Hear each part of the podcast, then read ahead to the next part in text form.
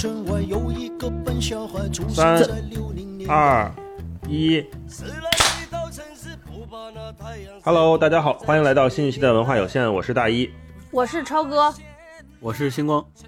Hello，大家好，我是来都来了的 Nicole。Hello，大家好，我是丸子。哎，大家好，今天特别开心，请到了 Nicole 和丸子来都来了的两位主播跟我们一起聊天啊。我们这个串台已经做了几期了，呃，这一期我们特别仓促。我们本来有一个话题要聊，呃，想聊一个作品，但是因为这几天 Clubhouse 实在是太火了，所有身边玩播客的朋友，然后比较喜欢聊天的朋友，还有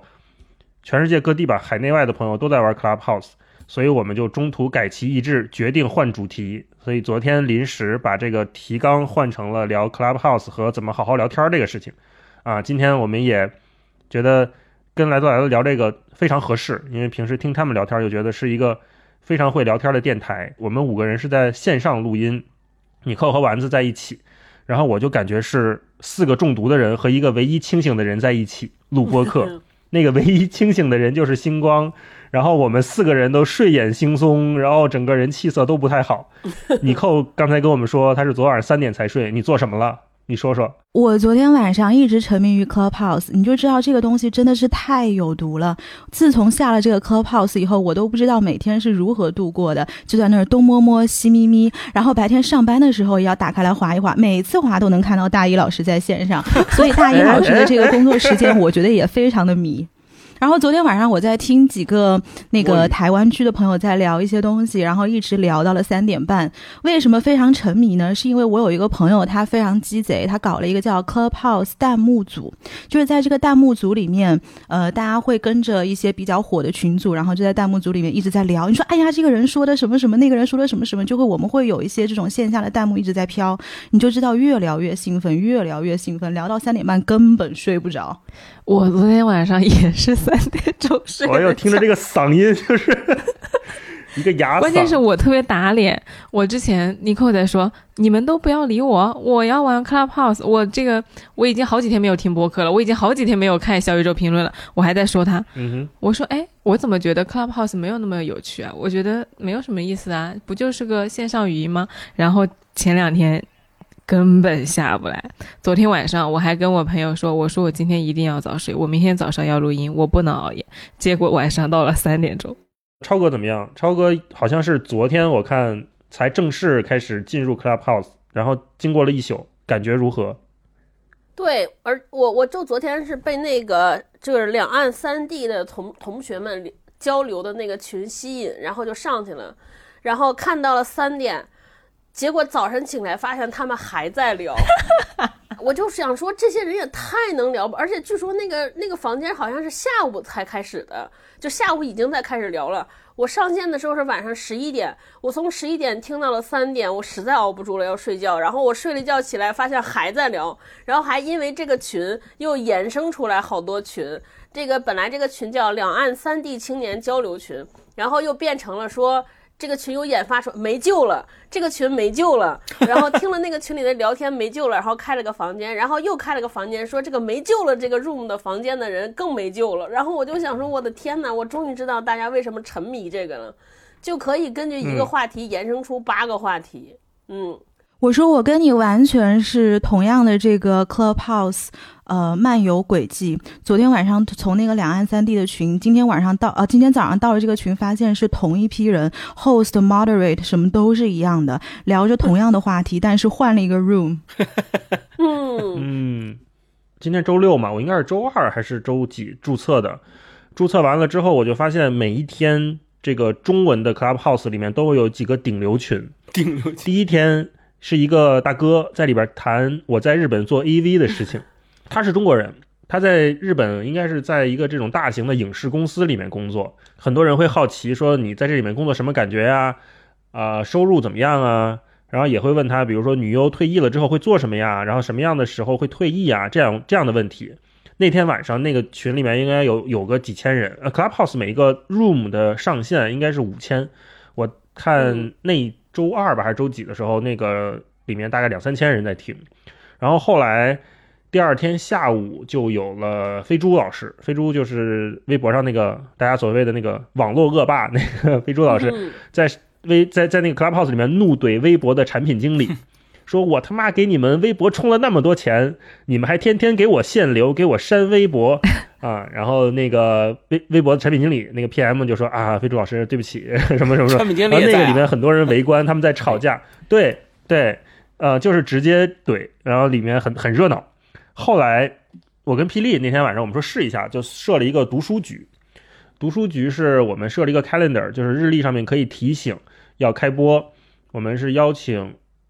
就是随便就是来的朋友都可以分享一下你最近在读的哪本书，然后念一段。那个我们算算是一个小尝试。再往后就是道长他在群里面说，他也关注到这个 app 了嘛。我其实是他邀请进来的，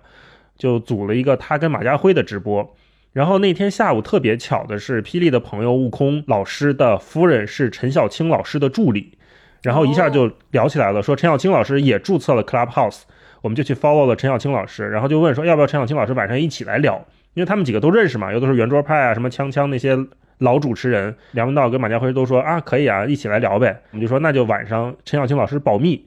先不说，晚上意外出现，跟大家做一个小彩蛋。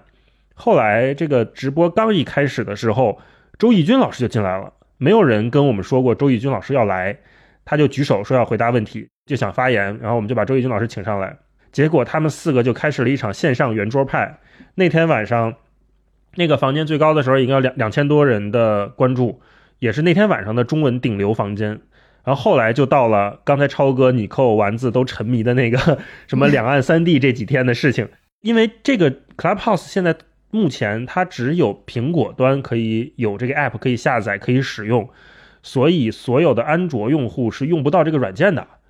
这也是为什么我们在讨论的热火朝天的时候，星光老师一脸茫然，因为星光老师现在用的是安卓手机，并无法加入我们这个 app，有点遗憾。所以我们今天就特别为星光老师设置了一个环节啊，我们想要争夺一下星光老师，怎么个争夺法呢？就是我跟你扣，我是大一，我跟你扣组成了一个大泥巴队，我们要说 Clubhouse 的优点，超哥和丸子组成了一个鸽子队，他们要来吐槽 Clubhouse 的缺点。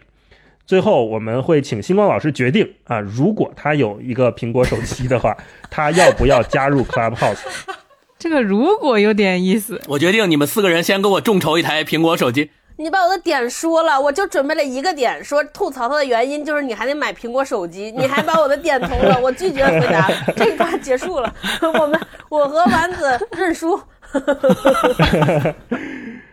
那我们就那先请你扣来讲吧，嗯，我们轮流说这个 Clubhouse 的优点。呃，我先说一个，就是我觉得 Clubhouse 最吸引我的地方是它的自由度以及非常开放。那对于我来说呢，它是创造了一个所谓脱离了呃政治正确的这样的一个空间，就是给了随便说话一定的土壤。那就是说，在这样的环境下，其实可以呃拓展自己的视野，还有一些认知的边界，对我们来说是一个比较好的机会。嗯呃，我随便举一个例子啊，比如说前几天我上了那个杨一老师的车，去听了一些关于 LGBTQ 的这个话题。就是我觉得大家在这种场域下，其实很真实的在分享着自己的一些困扰，也会去谈论一些在传统语境下被认定为是很私密，甚至是有一些禁忌的话题。嗯就比方说，他有一对这个同性 couple，他会讲到自己，嗯，就是代孕上的一些困扰嘛。然后就有个朋友他在说，他跟他的这个男朋友其实已经决定组建一个家庭，但是从他们的角度上来说，他们会觉得，如果小孩是用这种代孕的方式，呃，可能会给小孩以后造成更大的困扰。因为首先作为这种同性 couple 的小孩，他在国内已经要面临一定的挑战，呃，那么他们就会希望用领养的这种方式，让他看上去好像淡化了一些这种世俗的敌意吧。嗯，就是这个角度，就是我作为一个怎么讲，作为一个 outsider，是我不会去考虑的。那么这个限制可能是来源于我自己的取向或者是视野，所以我觉得从一个 outsider 的角度，能够听到一些处于真正处于这种立场中的人去表达他们的一些东西，对我来说是呃很珍贵的机会。因为大家都知道，其实中国的这个表达环境都我们都是在墙后面的人嘛，那就是说主流的声音会越来越主流，然后。非主流的声音就会越来越被边缘化。那么我会觉得这个世界是需要不同的声音来中和的，这是我会推荐 Clubhouse 的第一个原因吧。嗯，我开始用打辩论的思维来考虑这件事儿了啊，就是尼寇开始颤抖。哆哆嗦嗦我就上线了。我把这个当成是你们队的一个第一个论点，就是你认为在 Clubhouse 给你构建了一个是一个更加言论自由的环境，所以它吸引你，对吧？这个可以当做你们的论点。那我我有一个问题就在于说，也许对于你而言，可以进到一个讨论同性恋 LGBT 话题的 room 里面去听他们的话，但很有可能，如果这个 room 讨论的话题超出了你所能接受的范围和点，你是否就不再接受这种言论自由的环境呢？或者说，你是不是就认为这种言论自由不是扩展了你的认知边界，而是侵入了你的认知边界？我是会觉得所有的侵犯其实都是一种扩展，因为嗯。人，我我自己觉得啊，就是你如果是要成长的话，其实你是需要不同的去交互，你是需要这种呃信息的去对峙的，哪怕在当下你可能不能接受，你会觉得，诶，原来这个世界存在一些这样的观点，就是凡事存在即合理，如果它打破了你的认知边界，那不是一件很好的事情吗？但是如果你能在这样的环境下更加维护自己的立场，其实对于自己来说也是一种成长，就是你能够向不同的，就是你的敌对立场 say no 的一种能力吧。嗯，明白。嗯来，这样我们接下来说说 Clubhouse 的一个缺点，请鸽子队派出一名代表来。来，丸子先说。哎，我可太想说了，就是说自由这个点，我昨天准备的第一个就是打正方的点就是自由，因为我觉得说自由它固然是呃有现实存在，但是这不是 Clubhouse 独有的。你我去上 YouTube 也可以啊，嗯我去上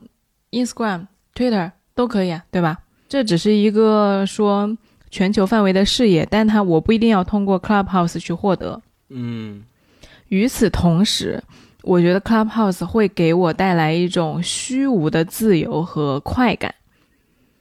就是像尼克说的，我一我这几天一直特别上头，但是它给我的是一种新鲜的刺激，会让我觉得，让我觉得我很自由，让我觉得我获得了很多新鲜的观点。但是你把手机一闭，你真的记住了什么东西吗？这个东西，这个软件真的给你带来了不一样的视野吗？很难讲。如果说我想达到这个效果，我不如去油管上面去看视频。我想去看关于 LGBTQ 的人的发言，他们的生活是怎么过的，完全肯定有会有人把这个做成视频来给你讲解，它的过程会更加的 presentable，它会更加的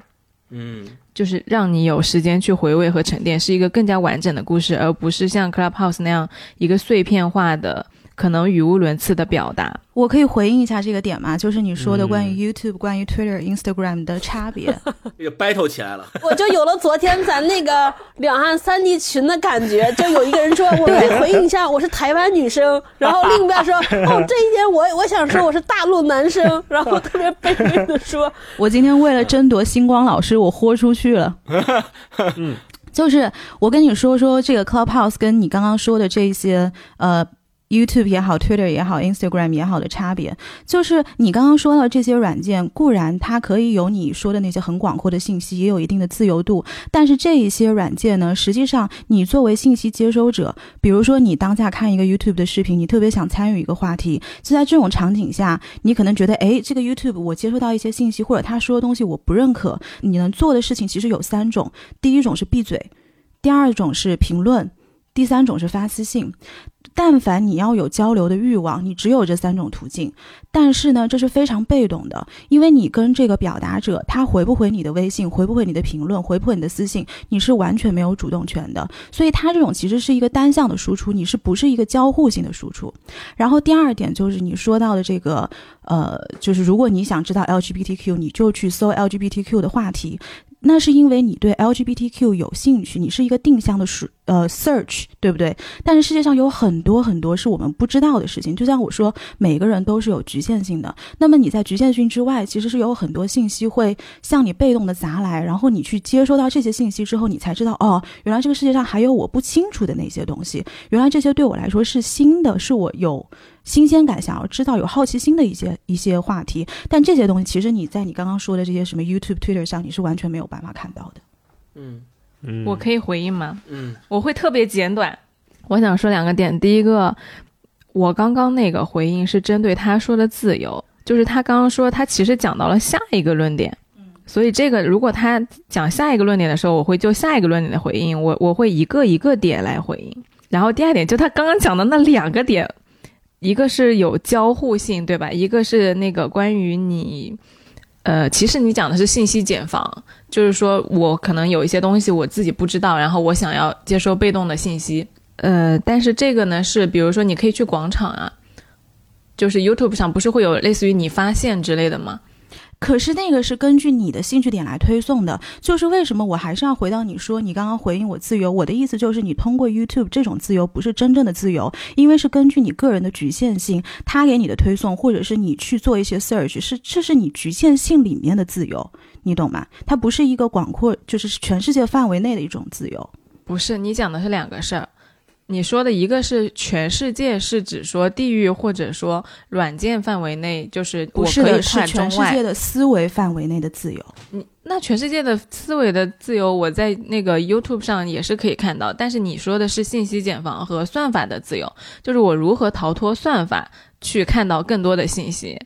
你如果说你觉得 Clubhouse 你觉得可以逃脱，但是你是通过你认识的人，但是你认识的人本身也是有局限的，不是啊，我不是通过我认识的人，就你 follow 的人。不是的，在你进去第一页的时候，它会有一个叫做 interest，然后你可以就是呃去不同的这个群组里面去探索的。我在 YouTube 上我也可以点不同的 interest 啊。好，这这一轮先太喜欢这个。环节了，这个环节是大老师设想的，对不对？请多来一些这样的环节。我跟你说，这个环节结束了之后，所有的台该散的已经散了。就是大老师就想看我们两个这样 battle。对我们就是我，我们跟所有人串台都组织了，大老师都精心策划了这么一个 battle 环节。我们就是想说，通过我们跟大家串台，把所有的播客都打散，这样我们就能永远屹立在我们就能脱颖而出播客了圈的潮头浪尖。对 这是双方的呃第一个论点啊，我觉得是这样的，嗯，刚刚我其实提问了支持的这一方，说其实这上面是有言论自由的大环境和大空间的，可以在里面去进行挑选。然后反方同时对这个论点提出了一个质疑，就是这样的言论自由实际上是虚假的，是一种呃藏在表面之下的假的言论自由。但问题在就在于说这种。这些工具的出现，它是否让更多想要表达的人有了表达的机会，以及它是否筛选出了那些真正有表达能力的人，让他们站在这个场域内有表达的机会？我觉得这两个问题是对这个支持方的回答啊，大一。那我们第一 round 先到这儿啊，接下来进入第二 round，还是由我们来先提出一个优点，接着星光那个问题。是否说这上面确实是有高质量的交流？他是否提出了值得倾听的观点，以及他是否是一个比较好的说话环境？我觉得这是我接下来要说的一个优点之一。我觉得 Clubhouse 上面是一个大型的好好说话的平台。嗯，这个平台为什么现在这么多人在使用它、喜欢它，甚至说对它成瘾？就是因为。好好说话这件事情，对于我们现在的中文语境里面，已经是一个非常奢侈的事情了。我们所有人在社交媒体上面，在网络上面，我们变得越来越不敢去表达自己的观点，不敢去讲述自己的故事，不敢去分享自己的经历，就是因为害怕，害怕被那些不知道哪里来的杠精怼，害怕自己的隐私被泄露，害怕政治不正确，或者是某些观点说出来危险。就因为这些种种原因，导致我们已经好久没有一个能平等交流、好好聊天的环境了。嗯，所以我用 Clubhouse 这几天，我也听大家的聊天，然后有的时候我们也组建一个 room 自己去聊。我发现，在上面大家真的是在认真的理性的去交流问题，这种能力已经在很多人身上丧失掉了。然后第二个问题就是说，它上面有没有筛选出来一些真正会表达的人？我觉得这个分两方面。第一方面就是，当那些非常会表达的人进入到这个平台的时候，他自然会产生一定的聚集效应。比如说梁文道，比如说马家辉，比如说周轶君这些人，他们在这个 room 里面第一次进行聊天的时候，就会涌进来很多人来听他们聊天，并且传播到微博上，在朋友圈里发截图说啊，线上圆桌派又聚集了，大家很开心。这种喜悦，我觉得是这个产品带给我们的，别的产品带不来的。它不是我录了一集圆桌派放到 YouTube 上，放到优酷上面，大家看完之后的喜悦，那是不一样的。然后再说第二点，就是说它有没有筛选出一些素人，这个也是有的。就比如说霹雳这两天每天晚上他会建一个吃饭的群，就好好吃饭，今晚吃点啥这么一个群。呃，我我本身对这个话题我是完全的不在行，我也不了解。但是他开了那个 room 之后，经常会有比如说澳大利亚的一个西安的小伙儿，就会上来举手发言说：“哦，我们这边会做什么什么什么吃的。”然后一个新疆的一个姑娘会说她很懂吃的，她会说这个食材怎么样，那个食材怎么样，好多食材名我都没听过，但是她说的就很好。我觉得这种机会，这种 room 让我认识到了哦，原来大家这么会表达呀，原来大家以前都藏着掖着呢。这是我觉得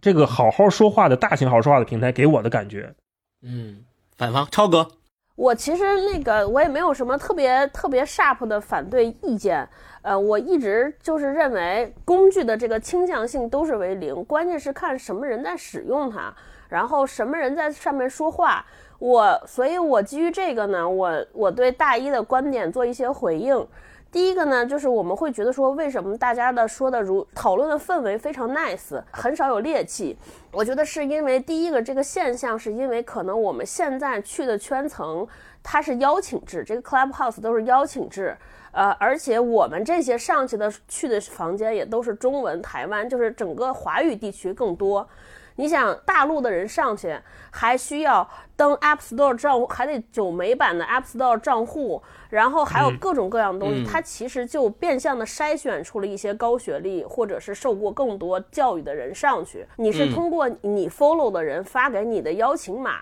才聚到一起的，也基本上其实就是是一个精英的圈层。现在来说在上面，那这些人说话毕竟是更礼貌、更客气的。所以它听起来会比较 nice，、氛围比较好。然后，所以呢，我就有一个担忧，我不，我我不知道，比如说，如果这个邀请制没有了，然后变成了好多像知乎啊或者豆瓣都有这个问题，就是当它不是在一个圈层里边，它出圈了，更多更更更更多种的人上来之后，会不会这个氛围就消失了？这个是我不确定的。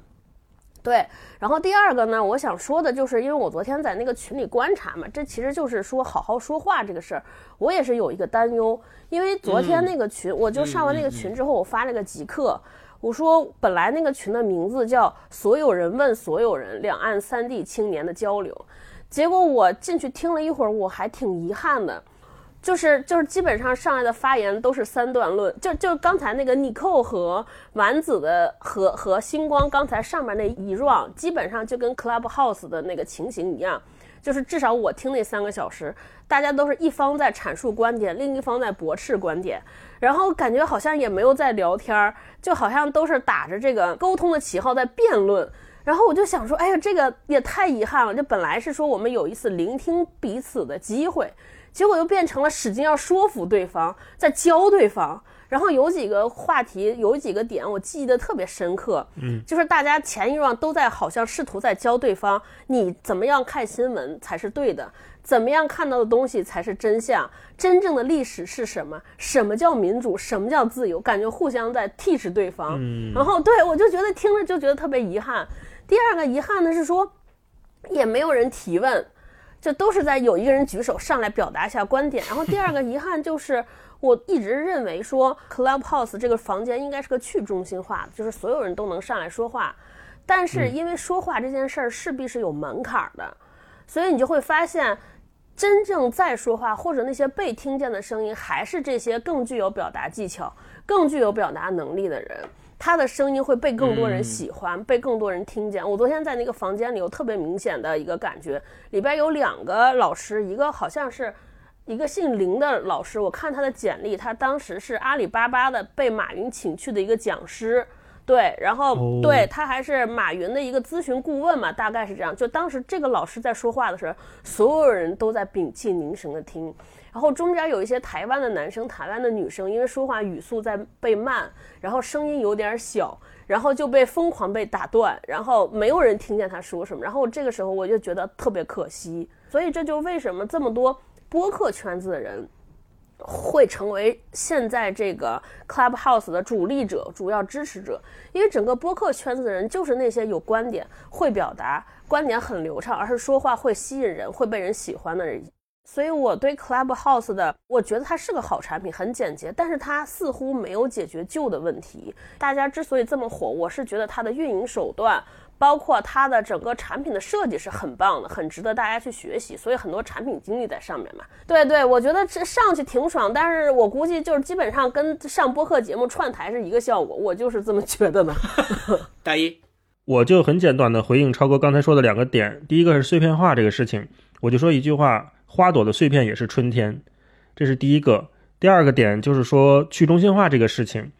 去中心化这个事情，我举个例子，霹雳他们昨天晚上建立的吃饭的那个群，聊着聊着，马家辉进来了。马家辉进来之后，大家很开心啊，说：“哎，马老师来了，要不要上来聊两句？”然后把马老师请上来，然后马老师来了，就也很平等的在跟大家聊说：“哎，你们大家晚上吃什么呀？然后你们刚才说的那个什么煮鸡蛋那件事情，我很好奇，鸡蛋的头和尾你们是怎么分的？”然后大家就哈哈大笑，说：“说马老师你连这个都不知道。”然后大家就开始跟他讲说鸡蛋怎么分啊，然后怎么做饭呐、然后他说：“哦，知道了，知道了。”然后他就说：“那你们继续聊，我就我退下去了。”然后其他人在仍旧在继续的好好聊天儿，我觉得这个氛围很好。你看到了一个原来我们认为中心的人来了，不影响你的表达。那这个人如果愿意跟大家一起聊天，我们也是平等的交流，也可以互相开玩笑，也可以互相给对方答疑解惑。然后当他走了之后，大家继续聊天儿，不会因为因为他走了，所有人都不聊了，或者所有人走了或者怎么样。我觉得这是一个平等交流的案例吧。嗯嗯，哎，针对这个问题，我想说一下，我觉得就是。这就我为什么说中心化的原因，就之所以会马老师上来跟大家寒暄几句就走了，主要是我认为还是因为马老师本身特别，他自己是一个非常善于沟通，他非常适合知道在这个场合要做什么的人，所以他上来在提问问问题，然后把主场让给年轻人。包括我们在那个两岸三地那个群里边，突然间有人发现说道长来了，说梁文道也来了。我估计所有人都想请道长上来发言几句，但是道长非常知趣的就退下去了，也是丝毫没有举手。所以我真的就是觉得这些人很厉害，呃，所以才造成这个这个房间的氛围。我在那个房间里面听过好几个人，他就是这样，上来之后就是所有的自我介绍。就是我，觉得说自我介绍这个事情，其实是为了让大家熟悉你。结果自我介绍就变成了他的暗含台词，就是我更有资格跟你们说这句话，我说的话更有权威。对，所以当然这个不是工具的错了，只是说就是你大家在房间里边可能会遇到这种情况，就的就是当然什么工具上都有这类型的人，没关系。但是我只是说，那 Clubhouse 并没有解决说这个过去这些问题，就并没有它因为提供了一个工具让大家更会沟通，更好的沟通，更更提升了沟通能力，这就是我的想法。嗯，明白。嗯，你扣。我其实反而倒会觉得，其实 Clubhouse 是一个相对来说去中心化的一个场景。比如说那天晚上圆桌派的这个讨论，呃，你像我们平时看到的，不管是 influencer 有影响力的人，或者是名人，其实他们发一些微博也好，去做一些公关的言论也好，多少是经过了精修或者是裁剪，不管是语言上的精修，或者是一些后期上的制作。但是在这样的场域里面，你发现因为是一个即时对话的场景，所以它很多包装就被。呃，怎么说被人为的拿掉了？所以这一层包装纸来说，对我来说比较薄的，我反而能够看到这些所谓的名人一些比较真实的一些状态吧。这是我那天晚上在圆桌派的那个房间里面的一些感受。嗯嗯，OK，双方还有补充吗？没有补充，我我说几个点啊，就是因为我我是一个，没有没有。因为我是一个没有用过 Clubhouse 的人，所以听你们两方的这个观点，我就有点像看奇葩说的那些听众，先听完正方，然后投个票，然后被正方拉过去，然后反方 团票被反方拉过去，就是一个非常摇摆的墙头草。对，但是我在这个过程当中，我自己也就是你们双方给我的东西，有几个启发的点，我在这说出来，这并不是我，我就是我想要反驳你们，而只是我被你们启发掉的点啊。就第一个点就是，呃，KOL 这件事情，其实它在每一个平台的发展过程当中，KOL 都会或多或少的起到一些作用。但是从你们的叙述中，我发现这个作用在 Clubhouse 现现阶段的这个平台里面，它其实。表现出了两种面相。第一个面相是有些人就是奔着 KOL 来的，比如说我办一个圆桌派的东西，我把马家辉、梁文道写在了我的入目呃的那个名字上，那有很多人可能就奔着他们俩来的，就想听听他们俩到底在说啥。我也不想发言，我就是只是想听，这是一种人。但另外一个面相也表现出来的就是刚刚超哥所说到的，就是嗯。马家辉、梁文道他们进到一个房间里来之后，大家发现他们来了，很高兴，然后请他们来说两句，说完以后就走了，然后不影响我们继续在这里边聊。这个也是吸引我的一个点吧。如果说我要去用的话，对，这是第一个我想说的。第二个我想说的就是，我们可以去看一下，就是 Clubhouse 最开始的时候在硅谷兴起来，它的创始人其实。他想做一个什么样的产品？他最想做的产品就是把线下的沙龙式的那种讨论的环境搬到线上来。因为疫情的原因，线下很多东西办不了了，于是我们把它搬上来。那这个时候同样也会有两个方向的思考。第一个思考是我们中国人其实是不太善于办这种线下的沙龙，或者说不太善于办那种西方式的线下沙龙的。我们办的沙龙都是什么？是发布会。是为了宣传我的产品，或者为了宣传我的一个东西，办一个手机发布会，对吧？呃，老罗，然后他在上面自己去 solo，自己去讲，或者是请轮番。在不同的环节，请一些人来讲，讲的都是我们公司的好，或者是我想需要宣传出去的东西，我想要灌输给你的东西，这是他的目的。那另外一个目的是说，或者说，比如说更像西方的沙龙，是我们办的一些读书会，我们经常参加一些读书会，请作者来，然后大家几百人在一个小的。场域里面大家进行交流，但是我们要发现这种交流也往往是单向度的，就是作者上面在几个人说，然后最后留给大家一个提问的环节，我可以在提问的环节里面有几个观众跟作者去交流去提问，对吧？或者是电影发布会。那我们知道在中国很少办的一种方式，就是西方我们看过的在电影里的那种方式，就是每个人拿一杯香槟，然后大家在一个大的广场里面去自由的去跟大家去交流，说我我今天先跟你 social 两句，我跟你聊两句，对吧？在很多那个专业名词里面，还有这种所谓的社交叫什么社交动物，还是叫什么交际花之类的，都是其实都是描描写在这种场域里面能够游刃自如的这么一种人。那我们就想说，好，OK，那 Clubhouse 最开一开始，它其实是想模仿线下的这种场景，它在线上，它是否现在达成了这个目标？它是否模仿了这个场景？我觉得从你们的叙述当中，我觉得，嗯，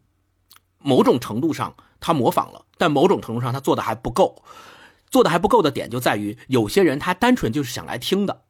他如果是单纯想来听的人，那他更适合的可能是中国的那种房景，他去参加一个发布会，我只看别人说，我不听，我不我不说。然后，如果是也想自己去参与的人，那更可能的是那种西方式的交际的场合。我觉得一个特别好的，我刚才在说这段话的过程当中，我想到了一个点，就是我们有时候在看很多综艺，比如在看《奇葩说》，激发起自己的表达欲望，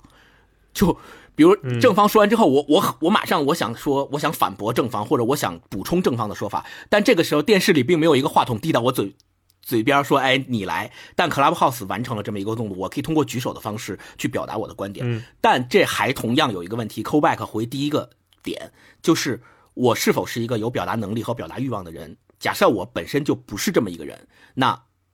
你你即使给我提供了这个场域，我也不会去说话，我只是愿意去听而已。对，这个是你们刚才第二轮的讨论中给我的一些点。好，那我们第三轮还是正方先开始，你扣。就接着刚刚星光讲到的那个那个问题，我来介绍一下我的周四是怎么度过的。就是我最上瘾的那天，Clubhouse 我是周三注册的，然后今天我们录音的是周六的早上。周四呢早上大概在八点到十点的时候，我在美国的一个 room 里面听一帮 rappers 在 freestyle。就他这个 freestyle 是怎么呢？就是有一个应该是 rapper 界的一个大佬吧，然后在上面他就作为这个 host，然后一些无名的 rappers 就会上这个圆桌。这个大佬就说：“那今天我们给你一个话题，然后如果你们这些人有愿意来 battle 的，然后就来 battle。然后有一个这个可能小 rapper 就上来叭叭叭一顿，然后后来旁边就有一个人出来 challenge 他，人出来 battle 他。所以我觉得在这种环境下，其实是实现了刚刚星光老师说的，你所谓的这种线下的沙龙，把它搬到线上的这样的一个转换，只是说这种转换可能在中国的领域，它暂时还没有实现。然后呢？周四的晚上，我又进了台湾区。就台湾区他们在干什么呢？就是有一帮比较有名的这种呃台湾的 A B C，然后他们就带了一群台湾的网红，以及就是底下有很多很漂亮的那种正妹，他们叫正妹，就是把《非诚勿扰》搬上了线上。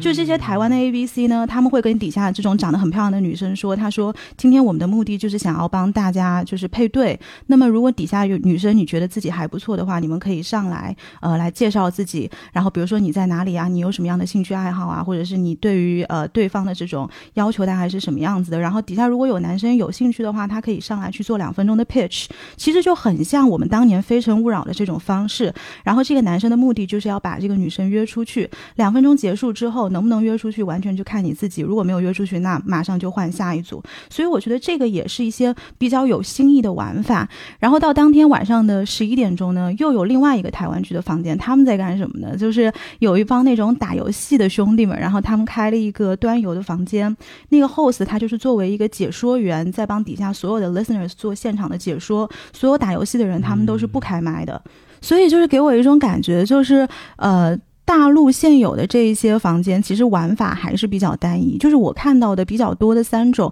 一个是刚刚那个大老师说的，就是比较 casual 的，比如说你跟霹雳他们会开的这种什么今晚吃什么。然后还有一种就是比较限制级的。嗯，聊一些平时在传统的这个环境下我们没有办法聊的话题。还有一种就是像刚刚超哥讲的，会聊一些很形而上以及需要强输出的这三类的话题。但其实，在外面的一些房间有很多多种多样的玩法，是是是去值得大家去探索的。然后也的确是实现了刚刚星光老师的这个疑问：是不是 Clubhouse 实现了把线下转换为线上？其实我对这件事情的答案，我觉得是的，它它是实现了。嗯。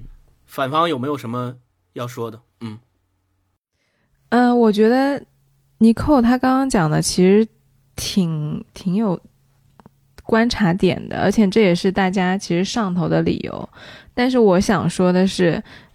我们去观察，我们去喜欢这些呃房间也好，或者说我们对这些东西上瘾也好，它背后到底是什么？就是我们在看到呃台湾的那些。互动的时候，我们在看到 rappers 的 battle 的时候，我们到底在兴奋什么？就是它跟看综艺是不是有不一样？就是我们喜欢的是 Clubhouse 和你去看真人秀，其实我们期待的是更多的是跟真人即时的反应。嗯，就这个是 Clubhouse 目前来说和其他东西都不太一样的，就是它是一个呃非常真实的。线上活动。及时反馈。对，但是呢，就是呃，从我个人而言来说，除除去说我想看到这些人他的即时反应这一趴之外，我想跟大家说的是，我因为我不会去参与到其中，就是比如说那个台湾的 A B C，他去和那个。互动的时候，我是不会去参与的，或者说 rapper 他在上面聊的时候，我也是不会参与的，我纯粹就是个观众。那对于这种很很新鲜，然后很好玩的打法的时候，我觉得对我个人来说，我还是更倾向于去看一些已经做好的视频。那么对于 Clubhouse 来说，我觉得它更像是一个。半熟人社交的时候，我会去用的东西，就是我，比如说我在线上关注你很久了，或者我听你节目很久了，我想进你的房间看看你是怎么聊天的，这个是我想去用它的一个打开方式，而不是去看呃 rappers 在上面怎么 battle，因为我可完全可以去看已经做好了的更精良的节目，嗯，就这个视角来说，我还是更倾向于。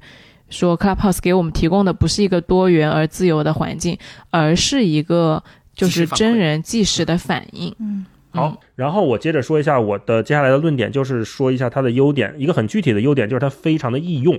当然我知道反方朋友肯定会说它会让人上瘾这件事情。我先把这条路给你堵死，就是说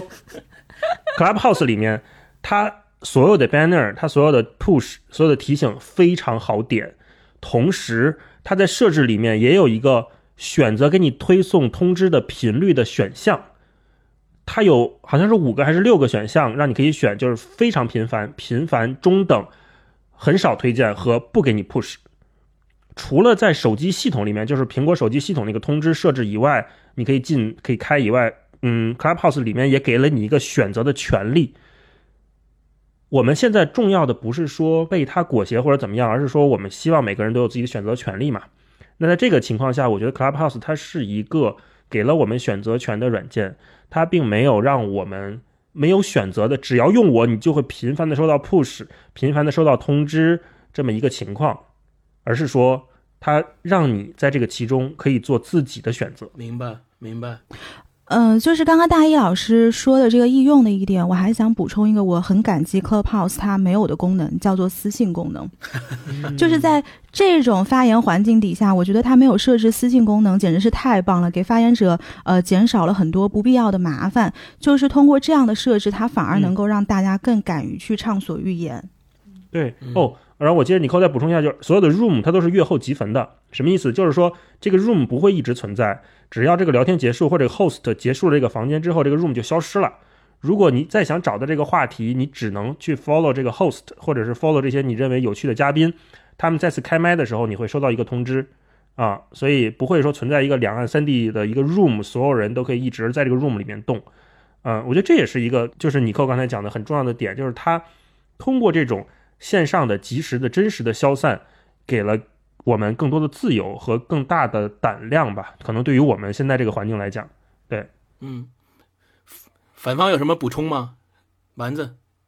没有，因为我是一个网瘾少女嘛，嗯，所以就是我从那个 大老师说的那个软件设计上面，我还挺有感触的。就是对于这个软件本身，它确实可能是设置的比较克制。但是我想以自己血淋淋的教训来提醒大家，就是说，你上网上瘾和这个软件其实关系不大。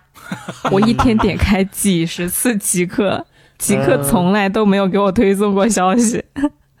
就是这个事情是你一上头你就停不下来的，它就是仿佛电脑就放在那里，它也不会用手来抓你，但是你克制不住你这个手，你就是要去点它。对，这个是我们要警惕的。明白。而且其实，呃，我觉得大老师说的那个第一次看到谷歌，第一次在网上浏览页面的那个兴奋感，我突然一下子就明白了为什么大家会兴奋。对，因为我原来也觉得很莫名其妙。但是你这样一比方的话，我觉得特别能共情。就确实就像仿佛打开了一个新世界的大门，新的世界的感觉。嗯。但是也想提醒一下大家，就是因为我们现在已经到了一个身边的软件和网速太快的时代，就我们已经不是原来那个刚刚看博客、刚刚看微博的状态了。就现在所有的软件和设计都在产瓜分和蚕食我们的时间，而我们的时间只有那么一点点。你看，我们这坐在这几个人。为了那个 Clubhouse，每个人三点都不睡觉，就是他真的 就太太真实了。就一个一个 APP 能让你牺牲睡眠的时间，我觉得这件事情本身就挺可怕的。所以。刚刚我们在录之前，尼克还在跟我讨论说，等我们把这期节目做完，我们要组织一个就是借 Clubhouse 小组，然后把这个软件删掉。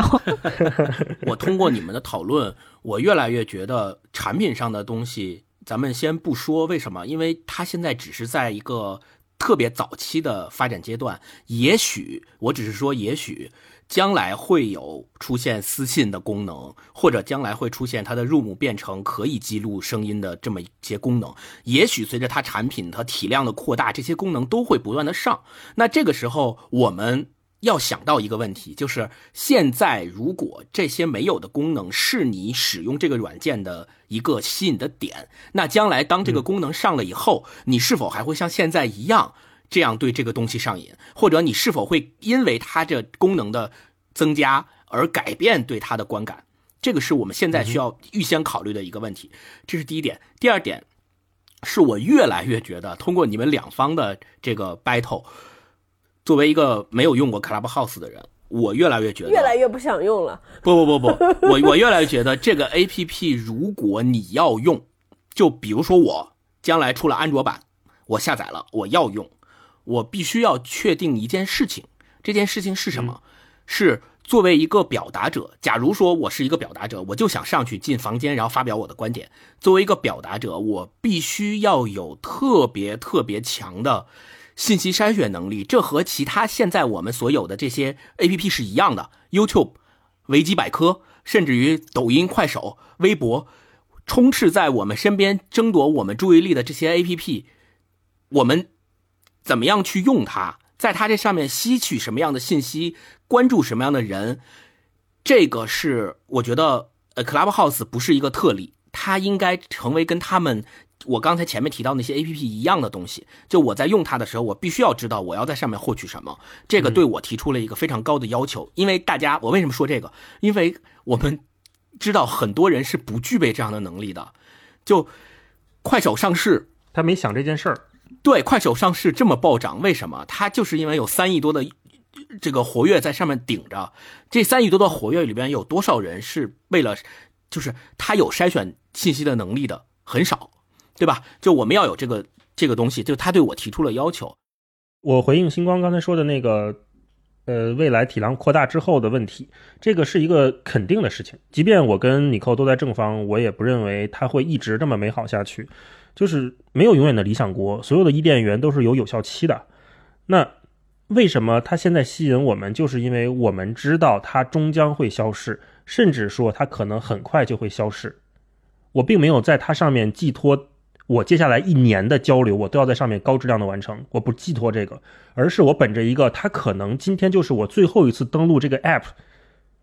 的心态，我去打开它，我去珍惜它。我去跟上面的人真诚的交流，超哥，超哥，刚才星光说了一个场景，就说会不会有人在骂人啊？我是真实那天进了一个群，我想分享两个小故事。有一个故事是，呃，我进了一个群，那个群的名字就叫就是两岸，就不是两岸三，那个群就是互相组织骂人大会。因为之前微就是微信群有这这种群，有这种微信群，就是叫互相发泄群，大家那个群里边也没有对象。也不是互相谩骂，就是想发泄，就是想骂人。嗯哼。然后那个 Clubhouse 上也也有了这个，也有了一个这个房间，我就想进去听一听。结果这个房间进去之后，就是很快的就解散了，因为那个就听见那个 host 的主持人在说说怎么没人骂人呢？北京人也不骂人，这东北人也不骂，台湾也不骂。哎，然后然后另一个人说说 Clubhouse 上的人就是不骂人，然后说哎太没劲了，然后这个房间就被迫解散了。对，这是一个，这是一个故事。你扣。就说到这个，我觉得在 Clubhouse 里面当 host，他这个控场能力真的是还挺有挑战的。因为我们来都来了，现在一共是四个群嘛，基本上自从这个 Clubhouse 开始火起来之后，每一天就有这个听众在群里干两件事：第一个事情是求邀请码，第二个是问我们什么时候开一个来都来了的房间。但坦白讲，就是现阶段我个人是没有勇气去做这个事情的，因为我觉得我不会去具备这样的这个活跃气氛的能力也好，填。补空白或者是处理突发状况的这种能力，我真的觉得我做不到。就我可以给大家分享一个小故事，我就特别佩服大一老师。昨天晚上我们都在同一个群里面。然后我当时是 speaker，然后你也是 speaker，是那个就是李挺他们的群，我不知道你还记不记得。然后当时呢，我屁事儿没干那个。对对对对对。然后当时呢，因为我跟李挺其实昨天是第一次在互联网上真的有这种面对面的交流嘛。然后李挺他们两个不是很搞笑吗？我就给他开了一个玩笑，就是我遇到这种幽默的人就很喜欢去开人家玩笑。但是我昨天晚上说了一个什么东西，李挺马上就。嗯，就愣住了。然后我说完了之后，我也觉得不太合适。然后丸子说：“ 你可闭麦吧你。”就是我觉得刚刚进去这个房间的时候，对于我个人的一个挑战是，你很难去跟人家把握你跟对方的距离到底在什么位置。然后我就发现大一老师在这个房间特别厉害，就是对方丢梗的时候，你马上能接上，玩笑开过去也不会太越界。该说正经事儿的时候，你也能说上正经事儿。虽然你说了五分钟就走了，但是我真是太佩服了。所以就是这个 room，我暂时是没有能力去开一个这样的房间。嗯，就是他真实的挑战了我们每一个人在社交场合上的一些接梗和玩梗的能力，或者说及时反应。我也不行。那天我在那个 Cloud 的房间里边被拎上去当 speaker，然后有两个我们认识我们的听友，他说我是因为丸子过来的，然后我很喜欢来都来了。我当时其实很开心嘛，但是其实也不知道要怎么接，因为在别人的房间里，我又不想就是去喧喧宾宾夺主夺主，嗯对。但是同时，当时就是呃。也，我当时第一个反应也是佩服大一老师。这个时候，如果大一老师在，他一定能说出更得体的话来接。啊，不用，对不会不会，我觉得大家都是很会说话的人了，只不过嗯就是习惯不同而已。因为在来都来了这个播客里面，其实我是说话比较直接的，然后丸子说话一直给别人感觉是比较温柔啊，然后嘴比较甜，爱夸人。然后我知道在文化有限里面，应该星光老师是我这边的，是就是我不知道，呃，像脱离了这种网络环境，就是各位觉得自己到底是不是会说话的人？就是我们不谈播客里的人设，或者是网络上这种交流，如果在现实生活中，你们觉得自己是一个优质的聊天对象吗？我觉得我在日常生活中就不是一个特别会跟人聊天的人，这个我跟大一老师的对比就比较强烈。就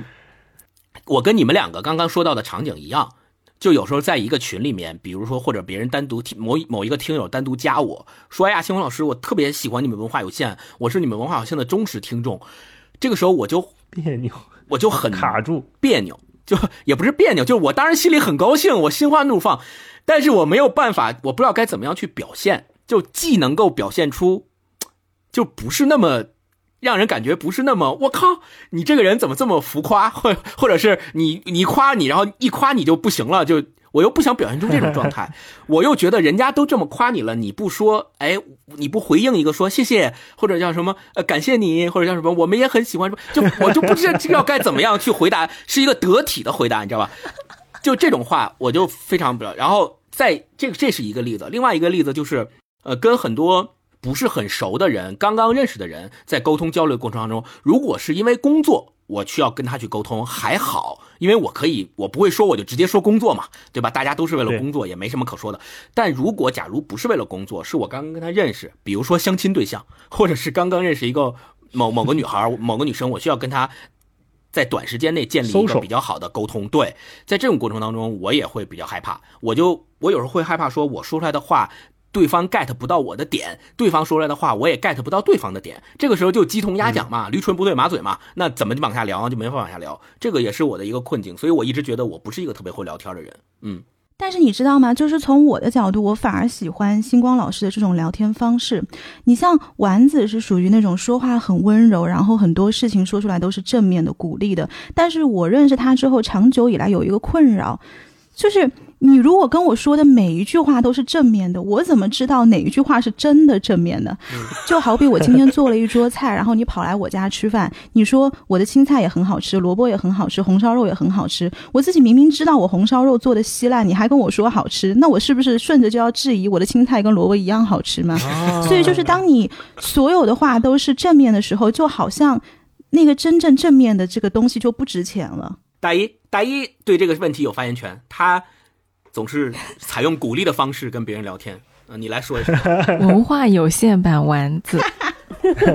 我跟你讲，我们三个这个播客，我的说话水位是中等，超哥是在我之上，星光啊我觉得是我们的底线。啊、为什么我们当时做播客，我说一定要拉上超哥一起来，就是因为超哥是我社交圈里面能想到的朋友里面最会聊天、聊天最有意思的人。嗯。我的妈呀！对，这个是真的。然后我觉得我们也需要一个底线衬托我的可以，所以我就把星光拉进来，啊，不然我就是那个底线。好的，好的，嗯。嗯，聊完这期我就我聊完这期我就呃那个跟来都来了那个合作做一个播客了，我就不在对对对来了，你扣 你扣喜欢你，你扣欣赏你，我不要跟丸子搭档了，丸子去那边了，你看，天天跟我说这好听又没用的。示范了什么叫做会聊天儿，就是能接住星光老师这个不可能实现的要求，就是能把这个话接下去。我觉得一个会聊天的对象，呃，或者一个会聊天的人，他本人应该具有的一个能力，就是能把这个话接下去。嗯，你怎么接？你可以沿着刚才对方说的某一个观点、某一个关键词往下接，就像刚才我们在那个小辩论环节里面互相说的，比如说，我觉得你说的某一个点很对，我想继续往下聊，这就把天儿聊下去了呀，对吧？证真的证明了你刚才在认真听对方的说的事情，嗯，你可能就是某一个细节，你觉得可以往下聊，就可以往下聊呀，对吧？另外一方面也是需要说，你不能把天儿聊死。怎么个聊死？就是我跟星光聊天，我的天呐，我太费劲了。哎想想就来哎，气我。插一句，我嗯太喜欢看你们俩聊天了，我愿意付费看你们俩聊天。不行，那个是我的工伤，我以后就得找多少钱报销我跟星光的聊天儿，然后付费内容，就我的医药费就让丸子出，真的，哦天哪！因为我跟星光聊天儿，大老师语塞了，流下了两行清泪。就是很难得到回应，或者是正向的回回应，很难得到。嗯有的时候，我跟星光说，当然我们俩聊天就是经常也聊些很水的话题，就是他不理我，或者他说回一个嗯，或者他回我给我给我转发一别的，你知道吗？我跟他啪啪啪说了一长串，我说这这是这事儿牛逼，这事儿特别屌，你看一下，他给我转发了一个哦，快手上市股价破亿，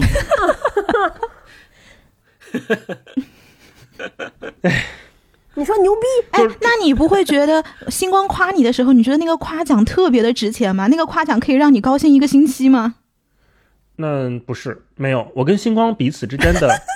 互动模式是说，我们都会互相的夸那些不要钱的话，对，所以我们俩之间的认可，当然这个是毫无疑问的，是从骨子里、从根儿上的认可，所以我们不太需要对方跟我说一句“你今天做的特别棒”而感到高兴。嗯啊、就是我们俩的关系已经超越了那个，所以我们俩之间的那种片儿汤话，或者是我们俩之间的互相 diss，他 diss 我记性不好，或者 diss 我什么撒狗粮什么这些事情，不会对我造成任何伤害。然后我 diss 他不会聊天儿，我 diss 他情商，嗯，他也不会生气，对吧？嗯不会，不会，不会，不会。嗯嗯，呃勉强答应。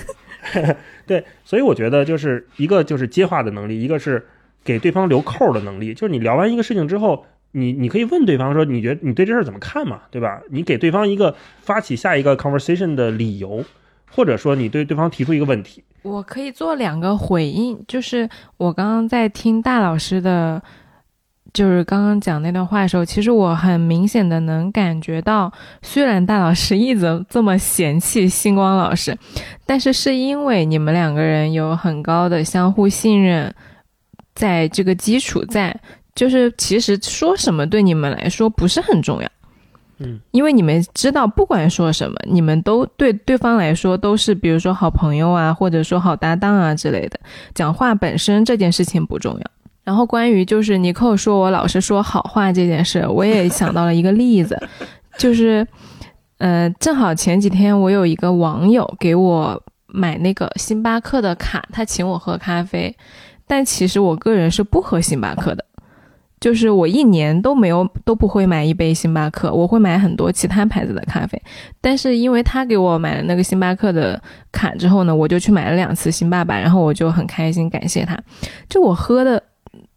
不是星巴克，我喝的是一个网友对我的爱，哦，嗯，是个女生啊。然后就是这个。有时候事情本身我觉得没那么重要，就你说你的红烧肉好吃还是青菜好吃，我觉得没那么重要。你愿意给我烧，我就很开心。如果你今天真的给我烧一桌饭，我你烧成啥样我都吃。但是我下次面对别人的时候，我就会以为这红烧肉很好吃，然后别人就把我当当傻叉了。啊，因为这种话其实会给人造成误导，这个是我的点。啊，我我非常能够 get 你扣的点。你这让我想起来以前就是比较，呃，一句话就是他说，如果一个女孩就是被被保护的很好的话，她不需要知道外面的世界是什么样的。但是你说的确实是对的，就是不能老是活在这种虚假的认知之中。但我觉得没关系啊，就是朋友之间，我就是愿意去用这种表达来表达我的感谢。朋友之间还不告诉真相，难道这个社会来教我真相吗？我觉得真相不重要，我就是喜欢吃你给我做的红烧肉。嗯嗯嗯，超哥，超哥作为文化有限最会聊天、最会说话的人，来表达一下对我们的观点。聊天担当你看，你这个词就、你这个句子就让我不好接。你说就这个，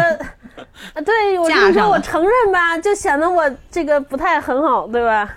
我觉得顺着刚才尼寇和丸子聊的那个话题，我问超哥，就是当你认为你的朋友有一个你不认可的事情的时候，或者他这件事情做的确实不好的时候，你会怎么处理？对，我会分事儿吧。就我一般遇到两种情况，就是在我的女性朋友当中，就是大家一般会来找我的，会有两种问题，一种就是她在情感上遭遇了一些挫折，比如说她找了一个不靠谱的人，或者说她被一个人伤害了。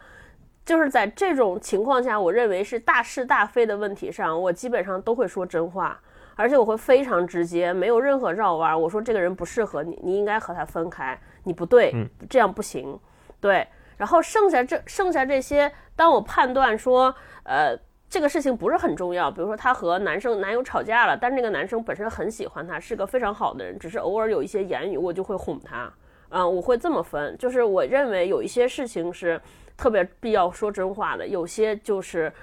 就是哄哄他嘛。因为我一直觉得说，哎，这也是我最近上 Clubhouse 里边的一个特别真实的感悟。我觉得就是旁观别人说话，会让自己意识到很多说话和沟通上的问题。对我就是昨天听了一场，听了三个小时之后，我就昨天特别警醒。对，因为我就会说，大家会在沟通上有一些误区。我觉得这个我自己也会有，我当时就看完之后我就特别惊，就是比如说我们为什么会觉得一个人很油腻，就什么情况你会觉得一个说说话油腻？其实当事人也没有说，也没有意识到，但他他自己也有时候会觉得很冤。我后来发现说这个油腻的人有几个特征，第一个特征呢就是他老爱他老在乎输赢，就是我说什么不重要，但是我一定要让你认为我对。对，我觉得这个是第一个事情，第二个事情就是不听别人说话，就是大家比如说讨论三讨论三个议题，他们在 A 这个议题上有分歧，但是这个人在说 B 和 C 的时候，他其实根本没在听，那个 B 和 C 其实跟他是一样的，只是 A 不一样，但是他根本会忽视掉 B 和 C，就是非要驳斥 A 这个话题，非要让你明白我是对的，你是错的，就是还是这个其实本质上还是第一个问题，就要争论输赢。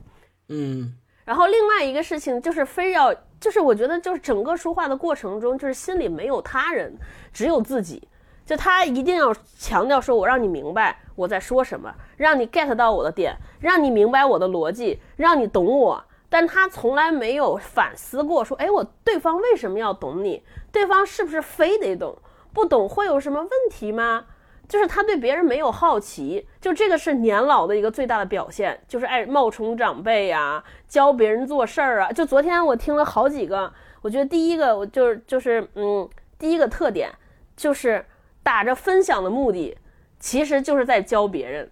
第二个呢，就是他说我想跟你说一个故事，但他其实根本不是要说一个故事，他就是想通过这个例子来证明自己对。那刚刚超哥给大家分享了很多，嗯，他认为是一个好的聊天对象的这样的一个特点，就是我特别想问问各位，在你们日常生活中有没有遇到那种人，就是他一张口你就觉得，哎呦，这人到底是在说什么呀？我真是话不投机半句多，赶紧走吧。有没有这样的小故事可以拿出来给大家分享一下？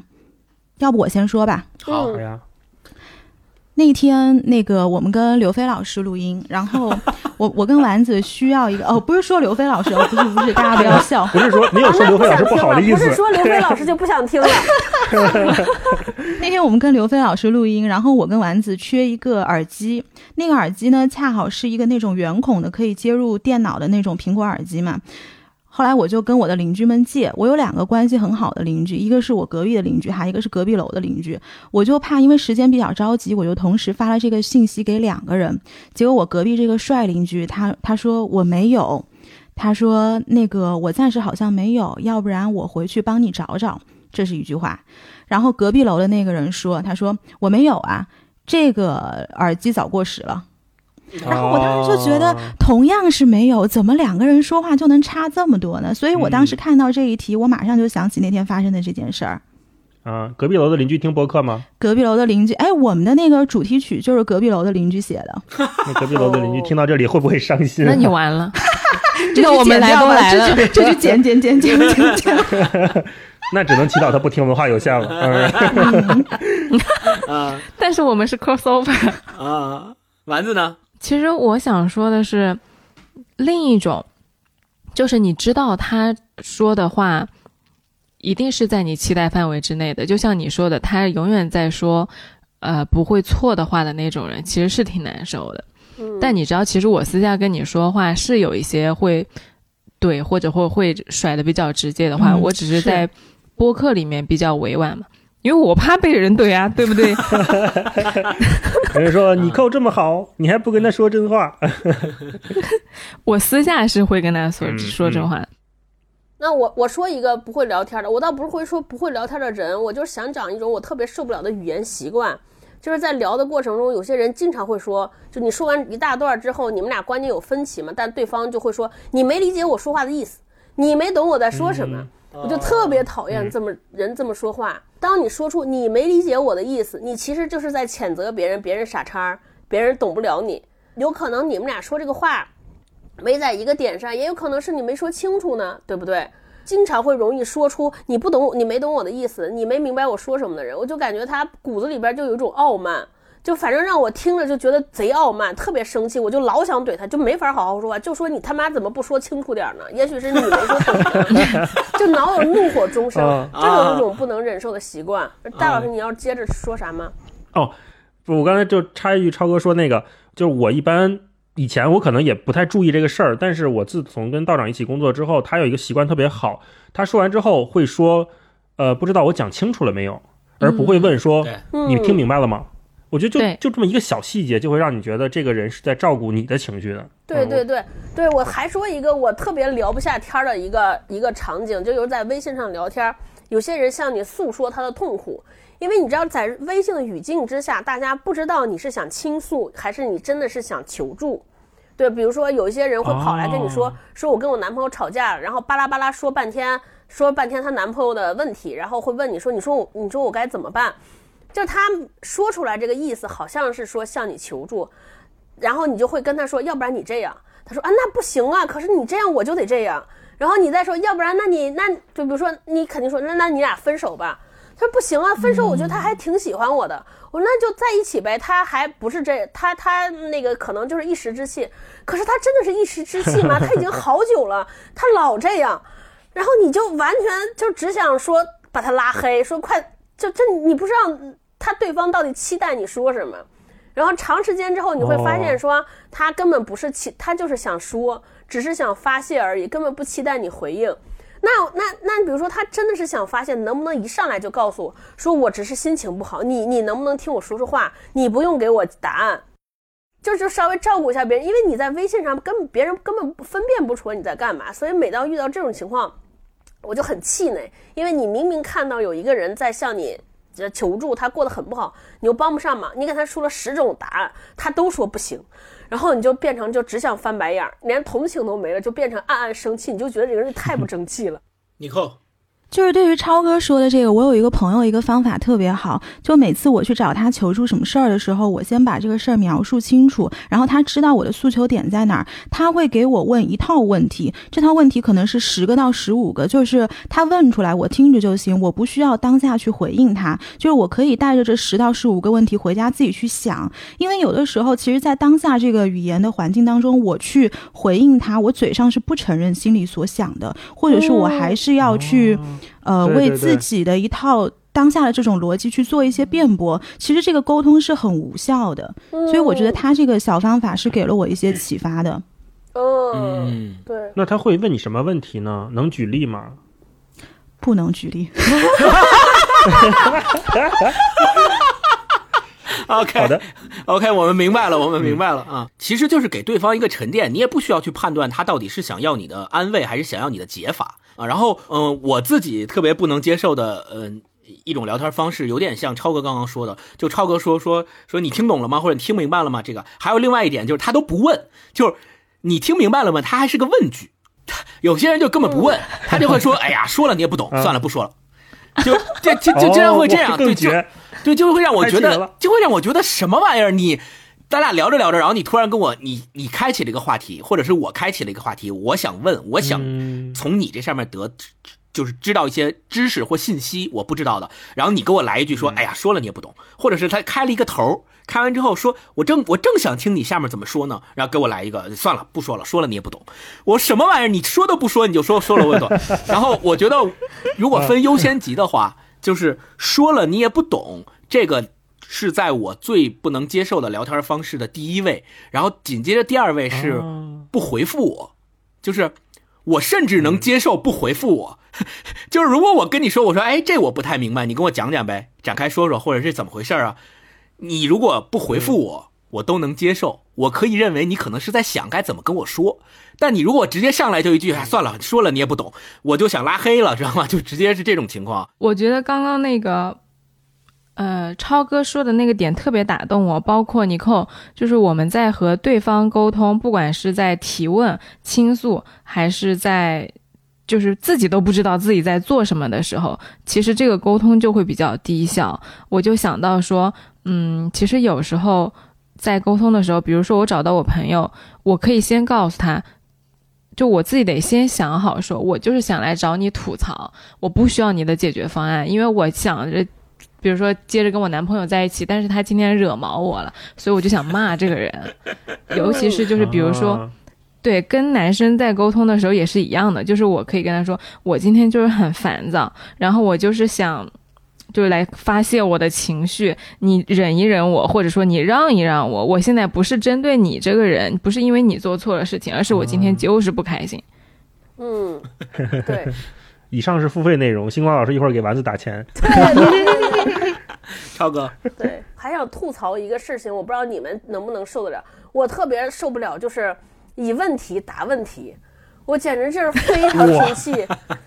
那那不是星光吗？太同意了。对，这不是星光老师本人吗？就是这种谈话中，经常比如说你问他，你说中午饭吃什么？我们是吃米饭还是面条？然后突然有人说中午饭吃什么？你为什么会问我呢？就这种哇，我就是无语回或者是，而且最后还有就是在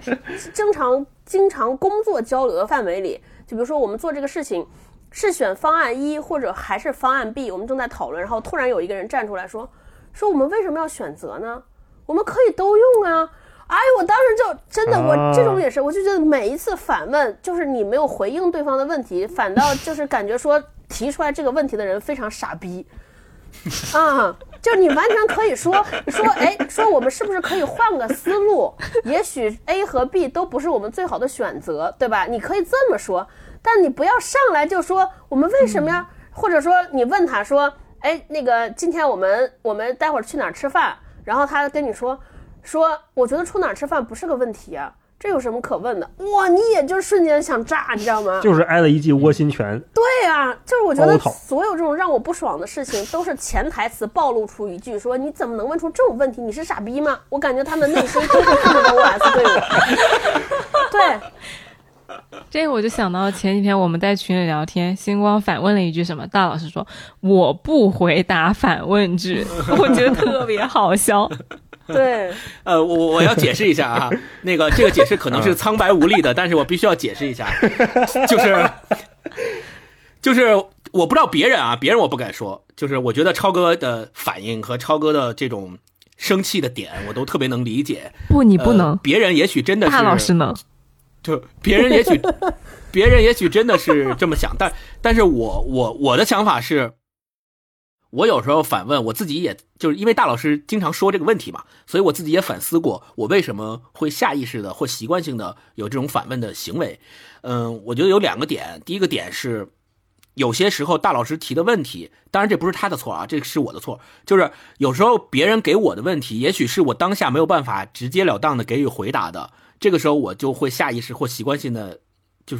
反问一下，因为因为你知道，就是因为我本身我也不喜欢就是别人不回我嘛，所以当他问我问题的时候，我也不想说我我老不回你，我想给你一个回应，但是当下这个回应我没有办法马上给出，就比如你问我一个问题，我可能没有想好，或者我们我也没有答案，但我又不想让你知道说我没有答案。所以我就会下意识或习惯性的给一个反问，反向 push 呗。哎，那我们刚刚说了这么多，就是哪一些是我们欣赏的聊天对象，以及吐槽了一些你们身边就是不太会聊天的这些朋友的场景。那么我非常想问的就是，你觉得大家为什么会向往高质量的交流？就是这种交流跟朋友之间的闲谈到底有什么差别？就是我们希望在高质量的交流里面获得什么呢？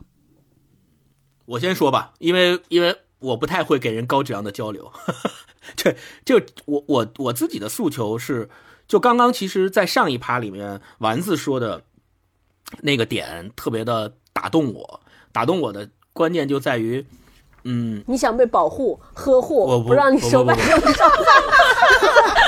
像小公主一样被保不护不是这个点。，不是这个点，不是这个点。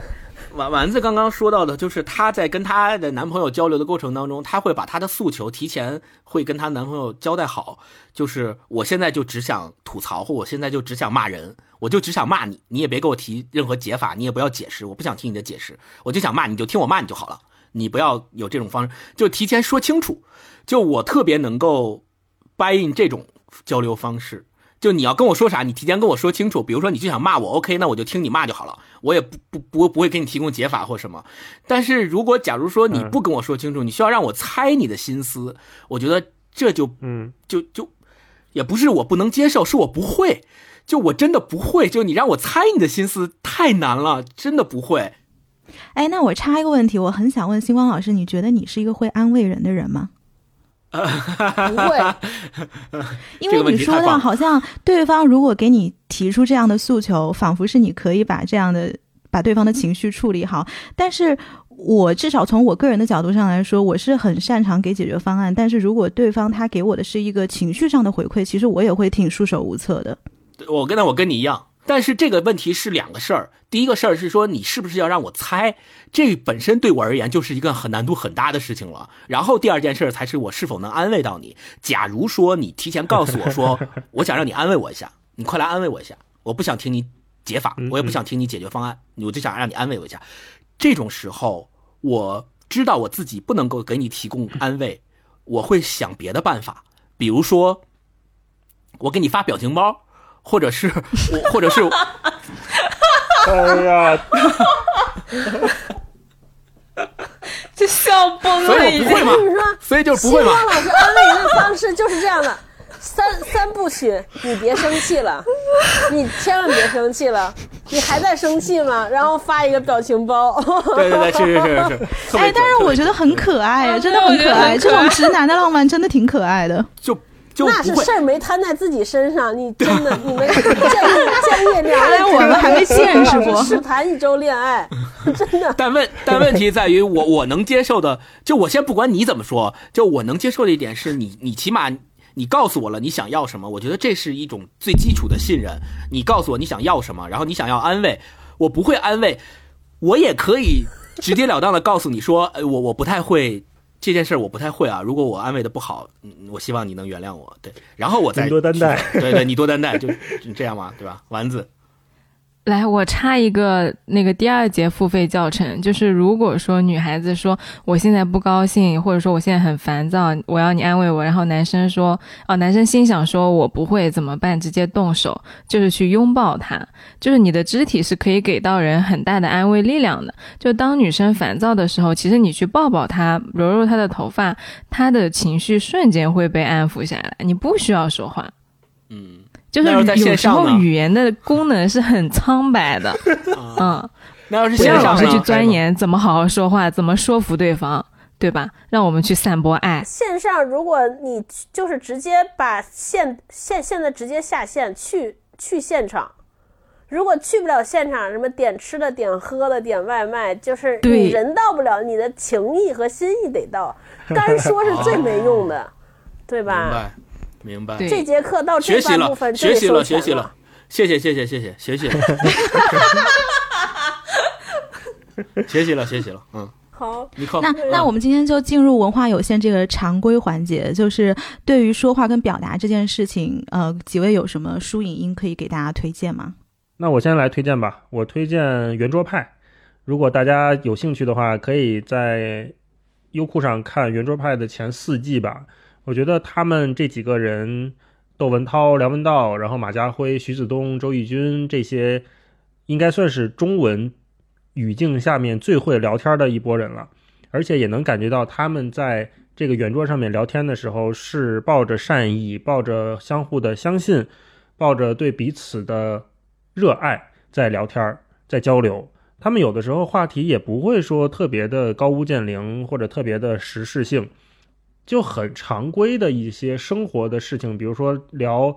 去哪儿旅行啊，去吃什么东西啊，或者睡觉睡不好失眠呐、这些话题都是我们日常生活中每个人都会面临的话题。但是听他们聊天就很舒服。我想推荐给大家的，如果你能有几个朋友坐在一个圆桌上面，能像这样的聊天的话，是件很幸福的事情。嗯嗯，就像我们今天这样聊天。哎，怎么没说话了？不要这样，你可能不要这样觉得挺幸，福的不。要这样，不要这样，不要这样，我很惶恐的。你们，你们这，你们这属于伤害我，好吧？我们爱你，我们爱你。大一老师在报复你。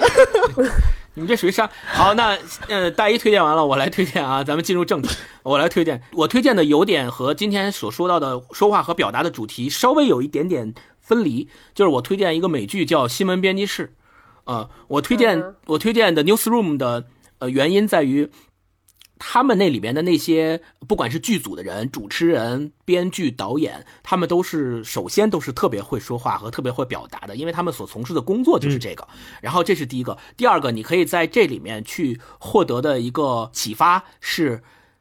在真正需要你去传达信息和传达有效的沟通的场景中，你怎么样能够密集的、快速的、高效率的跟你的对象有这样的一个沟通和怎么样去说话？对，然后他的台词也嗯是、对他的台词也是特别密集的，就是大批量输出，就是在三分钟之内就能给你特别快速的输出好几个观点，然后一二三四特别结构化，所以这个事儿也是我希望大家能够去学习的。对，嗯，我推荐一本特别俗的书吧，可能大家都看过，就是《非暴力沟通》。我当时就是被这个书还挺受启发的，就是那里边厘清了一个，首先就是我学我那本书对我帮助最大的是让我明白了如何那个不伤害别人的表达愤怒，以及它让我明白了什么时候我们沟通的时候是在真正沟通内容，什么时候是在发泄。我觉得大家可以推荐大家去看看这本书。哦，那你跟我来都你扣有吗来了没有？来都来，了，我们没有这个环节。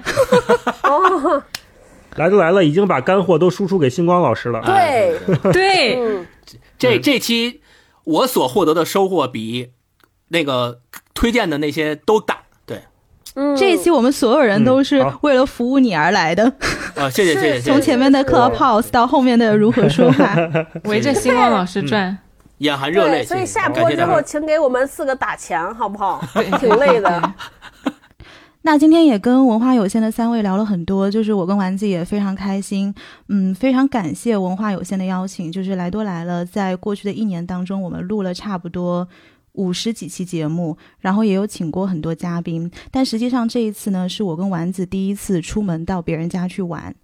呃，聊得很开心。不管这期节目最后效果做出来怎么样，我都非常期待跟三位能有机会在线下见面，不管是在北京，还是在上海，还是在全国各地的哪个地方。欢迎大家在各大音频泛用型播客客户端搜索“来都来了”来订阅，也欢迎搜索“文化有限”来订阅。我们这一期播客会同时在两个电台同时上线，也欢迎大家留言跟我们聊一聊，你觉得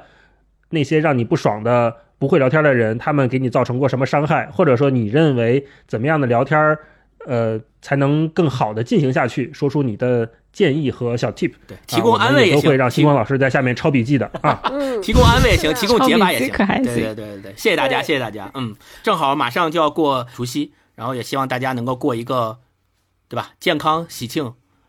安详的春节。对，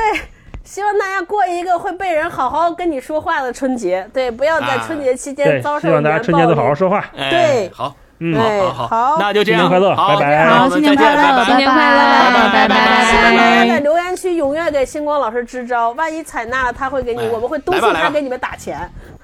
或者是告诉星光老师他很可爱，因为我今天录完这期之后，我真的是非常 get 星光老师这种直男的可爱以及浪漫。听到这里的话，可以留言说星光老师好可爱啊。好，拜拜。